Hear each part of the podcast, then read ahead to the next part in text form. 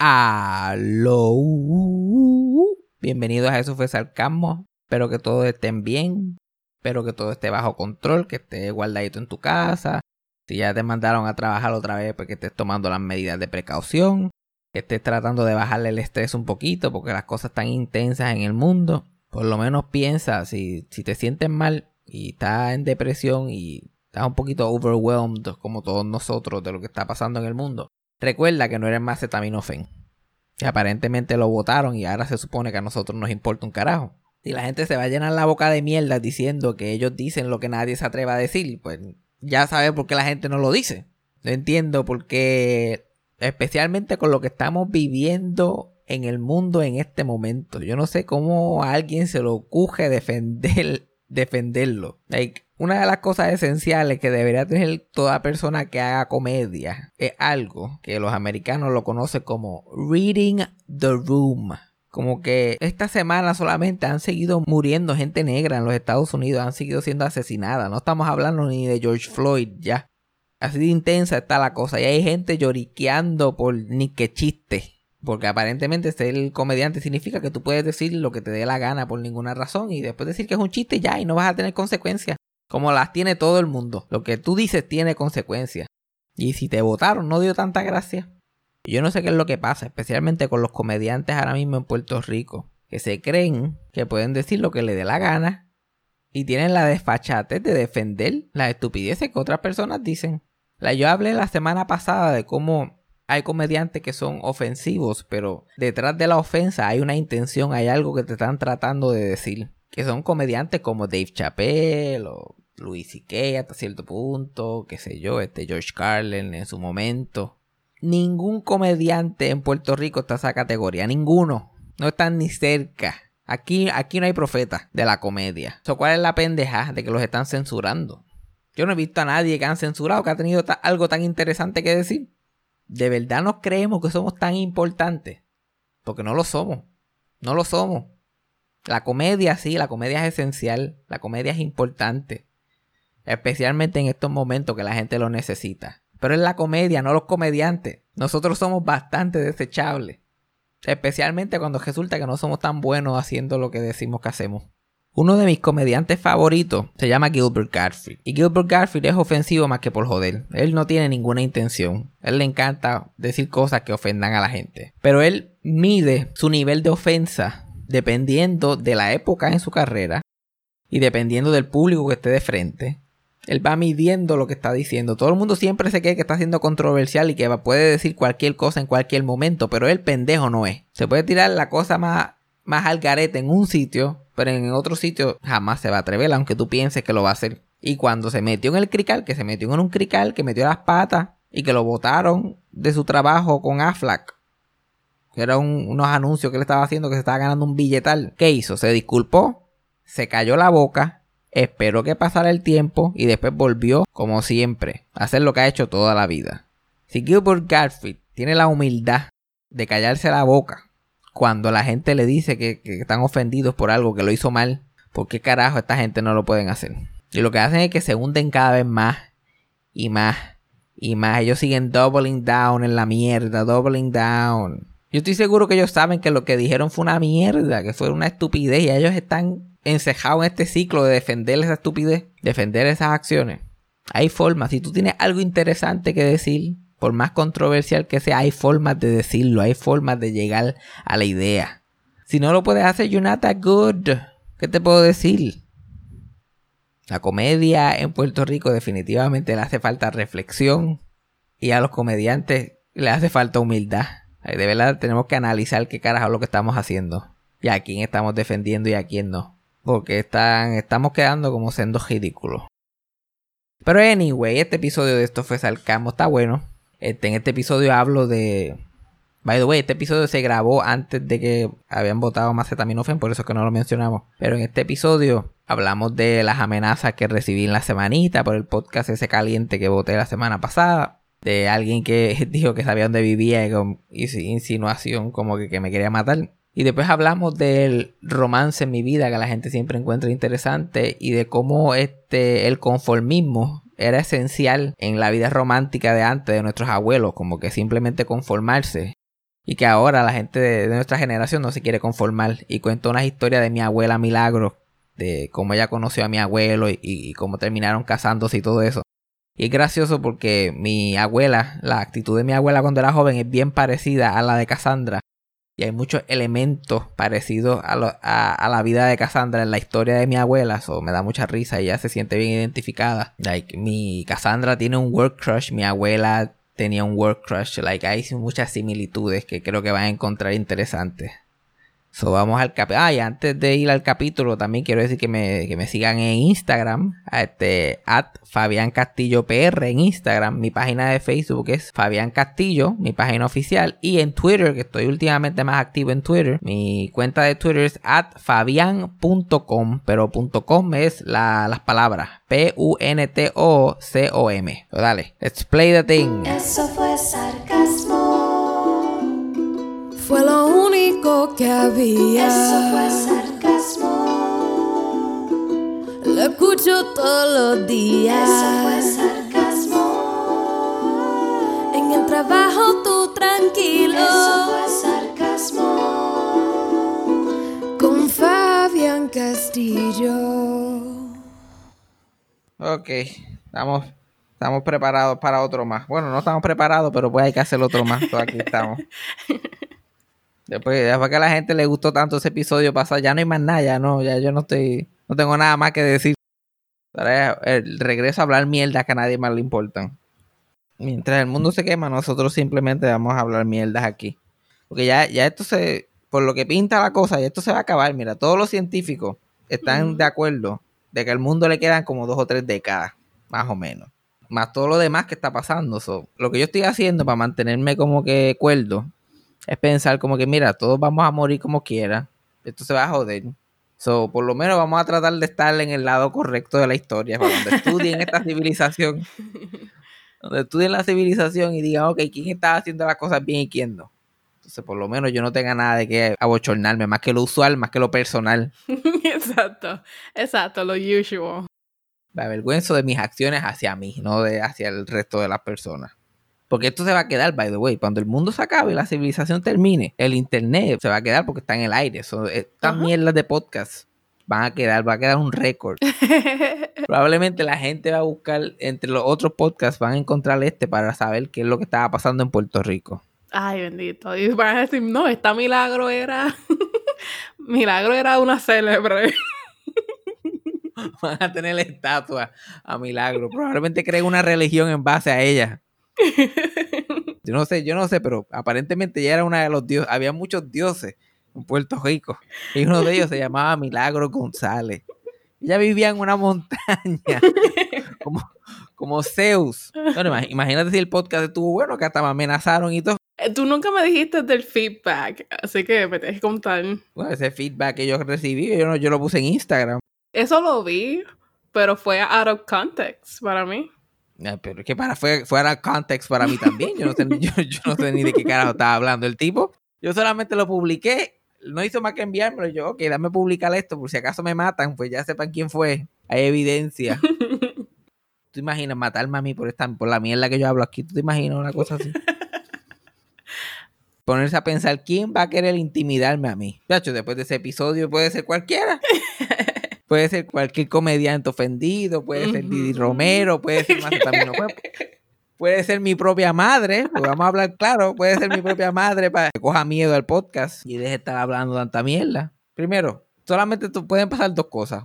O el tipo me viene y me mete en la cara, que es como que no es ni la primera vez ni la última que alguien me va a meter en la cara. Pues yo me levanto y sigo caminando, escupo dos o tres dientes y sigo caminando. Y sería tremenda publicidad y sería tremendo episodio de podcast, porque yo vivo solamente pensando en el podcast. A mí me saca un revólver y esto es un asalto, y yo, uff, podcast, aquí hay 15 minutos sólidos. Viene y me mete una pela. La segunda sería matarme. Y si me mata, muero un héroe. Solamente queda el potencial. Ah, muchacho, él hacía podcast, él iba a ser uno de los grandes comediantes de este país. Me convierto como el Luis Jaul ahora, que Luis Jaul, ah, dime, Luis Jaul no, no tenía ni dónde caerse muerto cuando estaba vivo, pero ahora es la leyenda cualquier persona que hace estando, no, vas a ser el próximo Luis Jaúl. Y yo, wow, voy a tener un condominio en Atorrey, diablo. La vida. sweet life. viene ese tipo, o, o tipa, yo no sé quién, ¿verdad? Porque era una cuenta de esa sin foto ni nada. Y me escribe y yo inmediatamente le doy screenshot al primer mensaje que me envía. Y cuando voy a enviárselo a mi tío, va a decir, mira, lo que está pasando, él borra el mensaje, porque se cree que él- se- la persona se creía que era lista, borra el mensaje y me escribe dos más. Y yo así, screenshot de esos dos mensajes también. Entonces los publico y en un par de minutos ya le había bojado su Instagram y todo, bojó su cuenta y bojó todo. Ay. Se desapareció del mapa. Pero antes de eso yo me metí a su cuenta brevemente Ujú. a ver lo que tenía. Y estaba en privado y no tenía fotos. Pero decía, este, como que podcast, como que, que iba a tener un podcast que iba a salir pronto. Como que podcast pronto, whatever. Y yo, like, "Mm". Ah, ok. Diablo, Didi está bien mordida, entonces yo voto que es Didi. ¿tú crees? ¿Tú crees que a ella le va a importar? sí. Nah, yo la veo a ella como si nada, anunciando espejuelos y pendejas en sus stories. Yo veo que la bueno. Yo creo que eh, ella vive la vida non-affected. Ese es su status en WhatsApp. Su status en WhatsApp es non-affected. De lo que la gente digo, deje de decir. Ya ella hizo su video llorando, ya lo monetizó. No puede llorar dos semanas corridas. Ay, Dios, pero me hubiera matado, en verdad. No, todavía tiene tiempo, porque estamos diciendo. El problema es que yo no salgo de casa. El problema, ah, yo sé dónde tú vives. Yo, pues, mijo, ya estás a un paso. Ahora, esperar que salga. Porque ya yo compré un air fryer, so yo ni Uber Eats, ni, ni, a- ni Uber Eats salgo a recoger. So, que siéntate ahí cómodamente. Yo tengo un air fryer y tengo una máquina para recortarme eso. Y esa segunda ola de coronavirus viene por ahí intensa. So, siéntate a esperar que yo salga de aquí. Porque eso no va a pasar. Lo lindo es, la, la suerte mía sería que me maten ahora. Que ahora no se pueden hacer velorios grandes. So, mi velorio sería una mierda. Entonces yo quiero un velorio, eh, yo quiero un escándalo, especialmente si muero joven. Yo quiero allí a todos los comediantes, quiero gente llorando en primera fila. Para que el nuevo día lo cubra. Quiero a gente en primera fila, quiero a Kiko, quiero que, que inviten gente que yo no, que inviten a Sunshine, gente que yo ni conozca. Sunshine necesitaba publicidad. Y los periódicos que cogen esto, ah, ma- matan a joven comediante, qué sé yo, qué más, fíjate. Ya hasta yo, yo llega al, al velorio sin, sin saber quién carajo estoy. Eso sería tan poético que yo, yo voy me entiéjame. yeah, poético. Not sad or pathetic, pero poético. Poético. poético, ¿ok? ¿Por qué sería patético? Yo, yo voy en mi velorio. Un viejo ahí que está agarrándose de lo que le queda de vida. Como quiera, yo lo puedo ver en el más allá porque él está en los dos sitios. Él ya está en un punto que él se, él se puede transmitir en los dos lados. Yo, yo lo veo, la gente lo ve hablando en el velorio y yo lo veo hablando en el cielo. Yo le, wow. ¿Cómo lo hace? No, que él está en transición, él está en transición ahora mismo. Oh, y por eso que Jacobo está ya tomándose un café. Sí. Y después carava- caravana hasta Mayagüez para que me entierren allí en Mayagüez. By the way, yo quiero que todo sea clichoso. Yo quiero, yo quiero el velorio más clichoso posible. Yo quiero, cuando, cuando el féretro salga y me estén montando, yo te extrañaré. No, no, no, no, no. Tenlo por seguro. Yo quiero, eso es lo que yo quiero. ¿Hacemos camisa o no? Sí, las camisas y yo así en el cielo. Yo así agajado, por- aga- agajado así que Jesús me agaja la cara. Y con un, cu- y un quote de la Biblia, un quote de la- y Jesús agajándome la- Y yo la, la, la foto esa, hay como miles de fotos de yo así bien contenta, con las manos así eh, debajo de la barbilla. Pero una foto de esa y yo ahí al lado de Dios. Mm, Ok, ok. Love it. Si quieren añadirle detalle, le quieren añadir gente muerta que a mí me gusta al lado de Dios. Como que, Burt Reynolds y cosas así. ajá, por Reynolds, Charlie Chaplin, otros allí de fiesta. Eh, es que alguien, alguien se va a tirar esa mierda. Yo sé que alguien se va a tirar esa mierda en Facebook. El cielo está de fiesta. Y de- al final va a terminar con Fabián. Ahora está con sus artistas favoritos. ¿Tú crees que alguien no lo haría? Un ridículo. Yo tengo en mi mente hasta quién es. Yo, tengo, yo sé exactamente quién va a ser la persona que va a hacer eso. Ah, tirar al medio. Nah, no, ya, es suficiente tirar al medio por un mes. ya, ya- ya yo tiré al medio a suficientes personas. Pero yo quiero todos los clichés y quiero que, quiero que suelten palomas, palomas blancas en el cementerio. Y tú estás encargada de todo eso. Tú lo tienes que hacer desde Texas. No, sí, ya veo. Ya veo. Tú eres la, pues, porque tú, ya- tú eres la, tú eres la, la que le estoy diciendo esto. A mí nada más, nadie más lo va a escuchar. Nadie más se va a enterar. Nadie más. Tiene que ir. Entonces, el camino de, de, de aquí de San Juan a Mayagüez es un camino largo. O sea, hay que ponerle esa de yo te extrañaré como cuántas veces corrida. No. Por favor, no. Yo te extraña y debe tenerlo por seguro. Y después pim, empieza otra vez. Tú. De vez en cuando se tiran un. Se ha escapado un angelito. Se tiran una de esas. Cuando viene a ver, estamos en Mayagüez. A menos que me, a menos que Guillito, el alcalde de Mayagüez, me quiera velar en el Palacio de Recreación y Deporte, que está bienvenido a hacerlo. Lo único que se va a ver vacío en comparación, como que ahí caben como tres mil, ahí caben como dos mil personas. Hay que buscar gente, hay que, el municipio va a tener que vender taquilla Exacto. para poder llenarlo. Pero yo quiero todas esas mierdas, yo quiero las camisas, yo quiero gente que me, que me pinten en el bonete del cajo. Mm, Ok, ok. Yo quiero un poquito, eso que me, que me, bueno, yo no, es más, olvídate del Palacio de Mayagüez, yo no quiero el Palacio de Recreación y Deporte, yo quiero el Instituto de Cultura. Oh, ok. el Instituto de Cultura y quiero un maniquí con la ropa mía, como, como hacen como estos actores que ponen la ropa de su personaje. Yo quiero un maniquí con una camisa de cuadro allí. La camisa de cuadro mía roja ahí en, como museo, como, como cuando velaron a Walter Mercado, que tenían todas sus capas allí. Yo quiero todas mis, todas mis camisas de cuadro coloradas. Tienen que estar allí. Pero yo dudo mucho que me vaya a morir. El tipo ese dice que sabe dónde yo vivo. Es yo y no sé dónde vivo. Me pregunta, me preguntan la dirección y tengo que buscarla en el contrato. Yo da hombre, espérate. Ay, Dios mío. La, la calle. Yo no llevo aquí viviendo más que par de meses. Pues además de amenazas contra mi vida esta semana por gente que no sabe ni escribir. Cabrón, cabrón no sabe escribir. Yo, yo sé dónde vivíes. Y yo, pues cabrón, no importa si sabes dónde viví o no. Si no lo puedes escribir correctamente en el GPS, no vas para ningún lado. Pero además de eso, pues he estado, me estoy hecho un tuitero. Ujú. Estoy tuiteando todo el tiempo ahora. Y la única razón es, pues, es porque tengo tres Twitter crush que quiero que me presten atención. Eso es todo. Está toda la razón. Yo no quiero más nada. Y tengo los tres Twitter crushes están en nivel de progreso. Porque esta es la, esta es la nueva forma de, de- de- Este es el nuevo romance. Romance en el siglo XXI. Romance de millennials. Estoy hablando con, con una por DM en Twitter. Y ella está hablando conmigo. She likes me, I like her. Ella viene para Puerto Rico próximamente. Nos vamos a ver. Eso va viento en popa y a todo vapor. El único problema es que tú pensarías que no es un problema para mí. Pero a ella le gusta mucho el sexting. Ella va directo al sexting. Ella quiere mucho sexting y yo chilling, envíame nudes, se joda, envíame video, envíame eso. Pero ella quiere que yo le envíe también.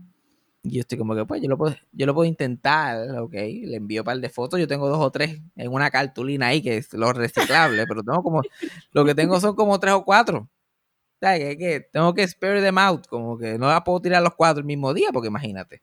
Pero ella me pide cosas específicas y cosas demasiado de hardcore. La última vez que hablé con ella fue que me pidió que le enviara un video de yo viniéndome. Y yo como que a mí, a mí se me hace eso difícil, como que en la vida normal yo voy a prender una cámara y hacer eso. Yo tengo cara de pornstar, porque yo no sé, las mujeres podrán hacer eso como que en cámara, pero yo no sé, no tengo la experiencia. Yo no tengo la experiencia en cámara como para estar ahí, like, on command. Ok, dale, vamos a grabarme. y de pensar lo lindo que me veo, como que no, no me motiva mucho a hacer eso. Es sacar un dick pic y yo estuve años tratando de perfeccionar la fórmula. Imagínate cómo ese primer intento de un video de yo viniendo me va a salir. Mira, es, es- depositando los cheques en el banco, o sea, que tienes que sacarle una foto. Siempre salen mis chanclas y mis piernas pelúas. Y yo, sea la madre, a todo el mundo se le salen, a todo el mundo le pasa eso, que le salen las, pier- las piernas pelúas y las chanclas cuando se sacan fotos del cheque. Porque a mí me pasa. Entonces ya quiero un video de yo viniéndome. Y yo como que, ah, voy a tratar. Y ya dale. Y esta fue la última vez que hablamos. Eso fue hace como cinco días. Yo simplemente wow. abandoné el barco. a esperar que se lo olvide. Tengo otro Twitter crush. Esta otra persona no me habla. No me da ni follow back, puñeta. Ay, Dios mío. No estamos al mismo nivel. Pero yo a veces como que le doy reply a sus tweets, ya le da like y cosas así. Y por razones ajenas, ella se apiadó de mí y me añadió a su Finsta. Y ella tiene un Finsta cuatro estrellas, by the way. Highly recommended. Un Finsta que solamente ella twerking todo el día. No, ok, ok, lo que te gusta. Ya yo estoy a otro nivel. Estoy a un nivel ahí. No, no estoy en el nivel ideal, pero eh, fíjate, ese me gusta más que el primer nivel. Como que, wow, yo no, Yo veo videos de ella twerking todos los días y yo no tengo que hablarle ni como que enviarle videos de yo haciendo nada. Wow. A+. Pero ella no me presta atención y yo necesito atención. Necesito que alguien me diga que soy especial. Y el tercer Twitter Crush lo único que hace es que me da like a mis tweets. Lo único que hace. Pero esta es la persona que yo hablé de ella hace par de podcasts atrás. Que yo estaba convencido que me odiaba. So de que me odia que le dé like a la mayoría de mis tweets es un avance. Progreso. Pude haber estado equivocado. Todos los días, literalmente, yo, yo tiro como, como 10 tweets al día. Solamente para que ella le dé like a uno. Y por los últimos 5 o 6 días ha pasado. Y yo le saco screenshot y se lo envío a Freddy. Yo, mira, fulana le dio like. Estoy emocionado. Y eso es más emocionante que el Finsta o el o la tipa esta que quiere que yo le envíe videos viniéndome. Ajá. Ese like, ese like es más importante porque eso es atención. Validation. Exacto, la validación que yo necesito para continuar. Es la única razón que yo me levanto de la cama. Que vamos a ver si fulanita hoy le da like a uno de mis tweets. Pero no me ha dado un retweet todavía. Yo lo que necesito es un fucking retweet y ya puedo morir. Puedo morir tranquilo. Que ese tipo no me mate antes de que yo reciba un de la fulanita esa. Pero esa es la nueva realidad. Esa es la nueva realidad de cómo flirtear. Especialmente en tiempos de pandemia, pero como somos millennials, ya como que... ¿Cómo la gente se conocía antes? Ya yo, no sé. La gente de verdad se conocía en persona. Y hacían las cosas así, one on one, y se hablaban y pendejas. Y tú ibas donde una tipa y decías, hola, ¿cómo estás? Uy, por Dios. Yo no, me- yo no entiendo eso. Base- Vas a donde una persona le dice, hola, ¿cómo estás? Buenas noches. El contexto de eso es tú le estás diciendo, hola, estás bien buena, ay, qué vergüenza. Eso- es- ese es el entrelínea, ese es el entrelínea de lo que está diciendo ahí. Hola, quiero que te sientes en mi cara. Yo como que no puedo hacer eso, directa o indirectamente. Tiene que haber una pared electrónica para yo ponerme con esas ridiculeces. Yo no me imagino yo en una barra como que flirteando con mujeres, buscando mujeres. Pues yo- porque lo mío es todo personalidad. Ajá. Tú tienes que conocerme a mí por un periodo de tiempo. Primero no me soporta, después me encuentras gracioso y después va abriendo capas poco a poco y después ahí que tú dices yo quiero. Cuando ya la persona ya, ya tú le caes bien, y cualquier cosa que tú puedas decir te asegurado bajo ese concepto. Yo no sé, ya esta, esta nueva forma. Nosotros hablamos de esto cada jato, like fuera del podcast Yeah. Cómo la gente se encuentra, cómo la gente se encuentra, como que ya, yo no conozco gente que esté en relaciones, yo no, sé- no sé si somos nosotros, pero yo, todos los amigos que yo conozco, yo no conozco gente en relaciones. Y la gente como que no, nunca están satisfechas. Yo solamente conozco gente que le gustan personas que no se, que no, que no se sienten igual. Y esas otras personas se gustan de otra gente que tampoco se sienten igual. Entonces es un constante ciclo de ser rechazado por otras personas y esas mismas personas están siendo rechazadas por otra gente. Y así sucesivamente. ¿Qué pasó con el concepto de settling? ¿Qué pasó con ese concepto? No lo queremos. Ajá, la, la gente no quiere. Coño, la verdad que nosotros somos como que spoiled, nos creemos que nos merecemos todo. Es como que, pues, si eso fue lo que trajo el barco, eso fue lo que trajo el barco. No. ¿Qué te puedo decir? Eso fue lo que logramos. Pero la gente, nosotros, esta generación, lo que buscamos es una idea. Estamos buscando algo que nos imaginamos. Algo que, que sentimos que nos va a combinar bien. Como que buscamos parejas por el aesthetic. Porque puede ser la persona exactamente que tú quieres en tu vida. Pero si no se ve más o menos como tú te lo imaginabas, porque no, eh, no es ni cosa de lindo o feo. A veces simplemente no es que, que no, no, no es como yo me lo imaginaba. Es como que eh, no es feo, pero eh, yo no me lo imagino en mi Instagram. No puedo imaginarme como que en sus stories. Yo sé de mujeres que simplemente como que no han sentido nada hacia hombres porque su presencia en social media no existe. Y es como que, ay, es que él no tiene casi fotos en Instagram. Mm, Ajá, ok. que no sé.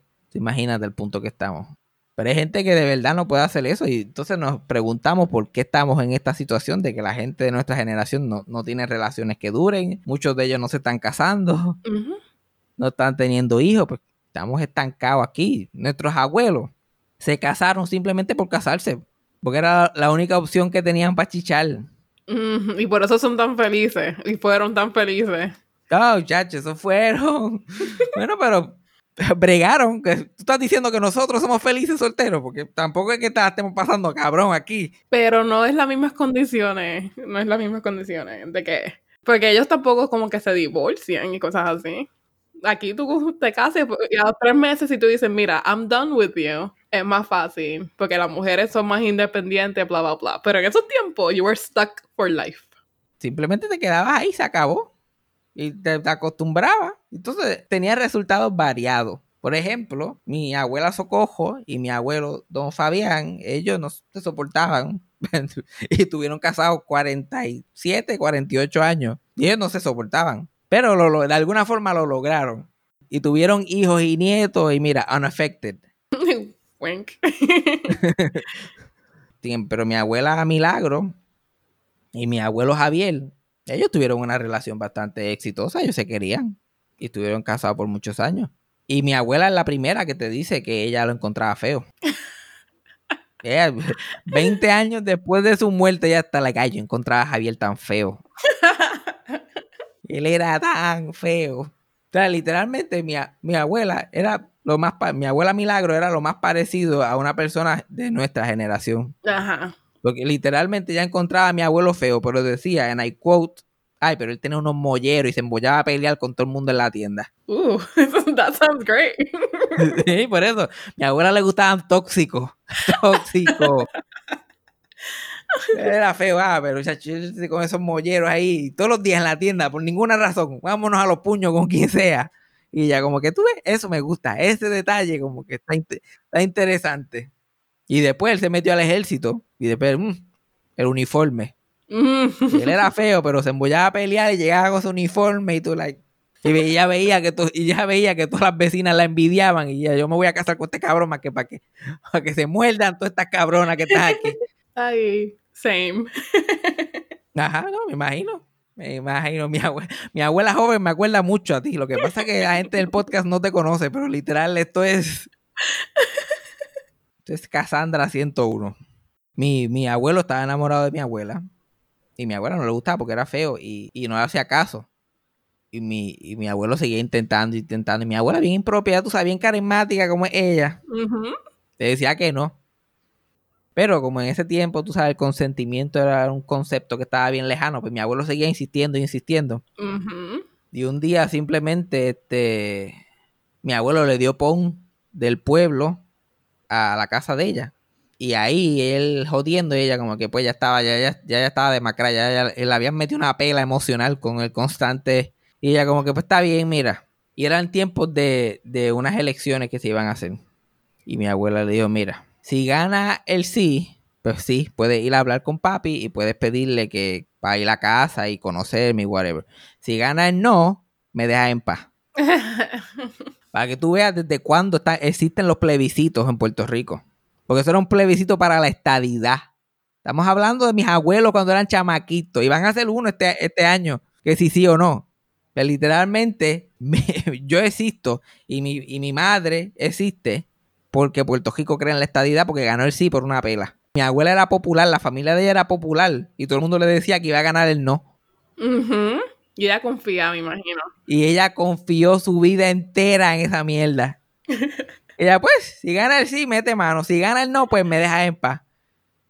Y entonces ella estaba trabajando en el colegio de inscribiendo a la gente y votando, porque para ese tiempo, especialmente en el monte, las elecciones eran como las fiestas patronales, eso era una fiesta, un evento. Ay. Mi abuela no se iba de allí hasta que contaran el último voto. Entonces ellos estaban allí y mi abuela sudando porque él, porque él sí había ganado, él sí había ganado. Y ese mismo día mi abuelo fue a hablar con el papá de ella y bla bla bla, pum, empezaron ellos a, a conocerse. Eso fue la, ver- la versión de DMs de Twitter. Ajá. Fue él hablar con el papá de ella para poder ir a la casa de vez en cuando a hablar con ella y a conocerse. Y mi abuela, pues, qué remedio. Literal, mi abuela, como que, pues, yo dije que, que si ganaba el sí, pues. Entonces, sin tenerle ningún amor o ningún interés, pues, ella empezó a hablar con él. Y eventualmente se hicieron novios. Y mi abuelo estaba en el ejército. So, él iba y venía mucho. So, él no estaba allí. Ayudaba a mi abuela porque, ok, somos novios, pero yo no le tengo que ver la cara a este cabrón. Entonces ella vivía su vida normal, hacía lo que le daba la gana y, ajá, y yo tenía este novio que le escribía y ella pues le escribía para atrás. Pero sin ningún entusiasmo. Mi- mis abuelos fueron novios cuatro años, que para ese tiempo eso era como si no se, llevan, no se iban a casar nunca. Ese era el poco interés, ese era el poco interés que mi abuela tenía. Que pasaron cuatro, antes la gente era como que vamos a casarnos, dale, y se casaban. Ellos tuvieron cuatro años, ese tejemeneje de cartas, y él venía cada par de meses. Y ella como que, ay, viene este tipo, no se ha cansado. Ella a veces, a veces cogía y dejaba las cartas en red. Mi abuelo le enviaba cartas y ella le escribía, ella le escribía leído el papel y se lo, se lo volvía y se lo enviaba. A todo eso, mi abuela hasta se enamoró de otra persona que se llamaba Ángel Luis. Que esto también es otra cosa Cassandra clásica. Se llamaba Ángel Luis, era blanquito de ojos, de verdes. Y él vendía lotería en la fábrica donde mi abuela trabajaba. Y él no sabía que mi abuela existía, pero por alguna razón mi abuela estaba enchulada de él solamente porque lo veía todos los días. Era su work crush. Wow. Attacked. y ella, y ella motiva, motiva, ella, like, yo me voy a casar con este hombre, yo tengo que dejar a Javier porque yo me voy a casar con este hombre. Y el tipo simplemente vendiendo lotería y ella comprando números todos los días sin ningún interés. Y llegó al punto, ya estaba, imagínate, pero ella era chamaquita, ya tenía como, como 20, 22 años. Y ella como que, yo creo que yo voy a, yo voy a dejar a Javier para meterle mano a este tipo, para decirle algo, como que iba, iba a tratar de conquistar a Ángel Luis. Ajá. Y cogió y le escribió a mi abuelo. Y le dijo, mira, lo dejó por carta. ¿Tú puedes creer una cosa así? Le escribió, like, mira, estoy enamorada de otro, esto no va a funcionar, este, no soy tú, soy yo, whatever es que decían en los 50. Y lo envió un sobre y ¡pup! ya estaban dejados. Eh, y ella estaba convencida de que ella iba a tratar de conquistar a Ángel Luis. Dos días después que dejó a mi abuelo, que le envió la carta, estaba con- convencida de lo que iba a hacer. Ángel Luis se mató en un accidente de tránsito. Se fue por un bajanco. Oh my God. Entonces mi abuela llega y lo anunciaron por la radio. Entonces mi abuela llega de trabajar y se lo dicen y ya queda destruida. Y ahí mismo, además de estar destruida, piensa, anda para el carajo, yo dejé a este también. Como que dos días antes. Entonces, jodió. Y mi abuelo recibió la, la carta esa y lo que hizo fue que sacó un pasaje a Hancock, cogió unos días de paz del ejército y fue directo, porque en ese tiempo eso era, ah, me, deja- no, me dejaste, significaba, ven acá a tratar de conquistarme de nuevo. ok, sí. Pero mi abuelo llegó en, en el medio de uno de los rezos de, de Ángel Luis. Y mi abuela estaba sentada en una hamaca con dos lágrimas asomadas, como que traumatizada por lo que había acabado de pasar en dos o tres días.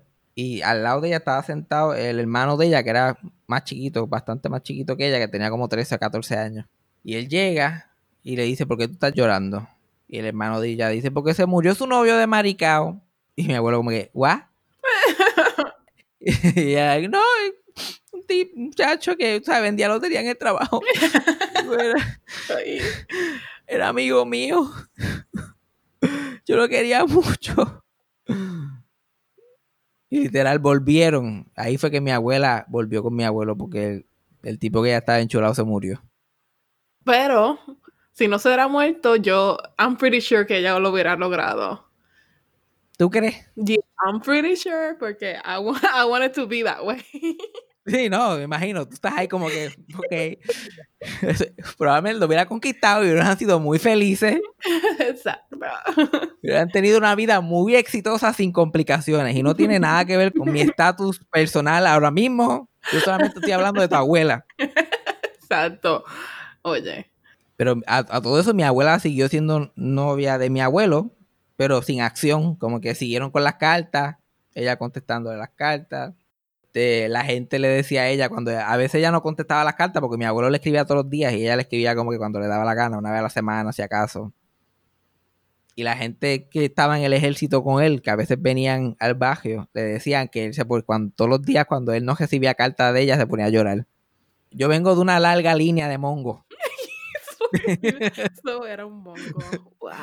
Yo vengo, yo vengo de una línea descendiente de, de fucking pussies que trasciende tiempo y espacio. Y eso que mi abuelo no era cáncer. Y finalmente, mi a- en- entre una visita y otra, pasaron los cuatro años. Y ya iban a llegar a cinco años. Y la única razón que mi abuela se casó con mi abuelo fue con, porque la mamá de ella la, este, la regañó. ¿Mm? Like, un día mi, mi abuela llegó y le dijo, mira, este Javier viene ahorita para acá y ella, tú vas a seguir con ese muchacho. O te casas o lo dejas. Y ella, pero, o te casas o lo dejas. Han pasado cuatro años, que para ese tiempo eran como 20. Eso era como que, o te casas o lo dejas. Y ella, "Ah". entonces se preparó para decirle a mi abuelo que lo iba a dejar porque la mamá de ella quería que se casaran y ella no quería. Cuando mi abuelo llegó, mi abuelo le dijo que, que había conseguido trabajo en Nueva York cuando saliera del ejército, que iba a ir para allá, que iba a coger el apartamento para ellos dos, que se iban a casar, que iba a haber este, inodoros involucrados, indoor plumbing, que en casa de mi abuela no había, y mi abuela como que, Hmm. Javier, vamos a casarnos. y él, "Ah, sí, sí, vamos a casarnos. Hicieron todos los planes, se casaron, se fueron a Nueva York. Y mi abuela vio una bañera y un inodoro por primera vez. Ah, qué hermosa. Y el resto es historia. Y mi abuela como que, ah, estoy viviendo aquí. Y le enviaba cartas a la gente allá en Kiocaña que estaba viviendo como millonaria. Y ya vivían, y vivían en unos projects en Brooklyn. Y eso era de tiro- tiroteo, gente muerta en la calle. Pero para ella eso era, olvídate. Y estuvieron casados 33 años hasta que mi abuelo murió. ¿Lo viste? Tú tienes que aprender a cero. Ay, Dios. Coger lo que, lo que trajo el barco. Porque si no hubiera sido por eso, ninguno de nosotros estuviéramos aquí. Si queremos ver la próxima generación de personas, tenemos que cero. No podemos, no podemos irnos con Ángel Luis. No podemos, porque, porque Ángel Luis, Ángel Luis se va a ir por el bajanco y nos va a dejar ajollados. Yo me sé esta historia porque mi abuela lleva contando esta historia toda mi vida. Tú te podrás imaginar si ese, si ese hombre la dejó a ella mala. Que ella se quedó con las ganas todavía. Ay, Dios mío. A lo mejor yo hubiera sido blanco con ojos claros. Pero pues, Pero, el destino tenía otros planes.